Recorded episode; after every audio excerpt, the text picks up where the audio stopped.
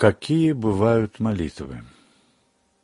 Если мы и близкие наши здоровы и благополучны, есть нам где жить, есть во что одеться, есть чем питаться, то мы должны прославлять и благодарить Бога в наших молитвах.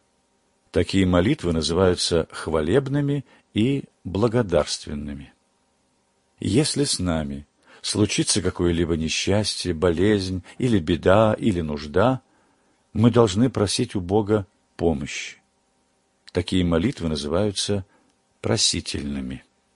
А если мы сделаем худое дело, согрешим и провинимся пред Богом, мы должны просить у Него прощения, каяться.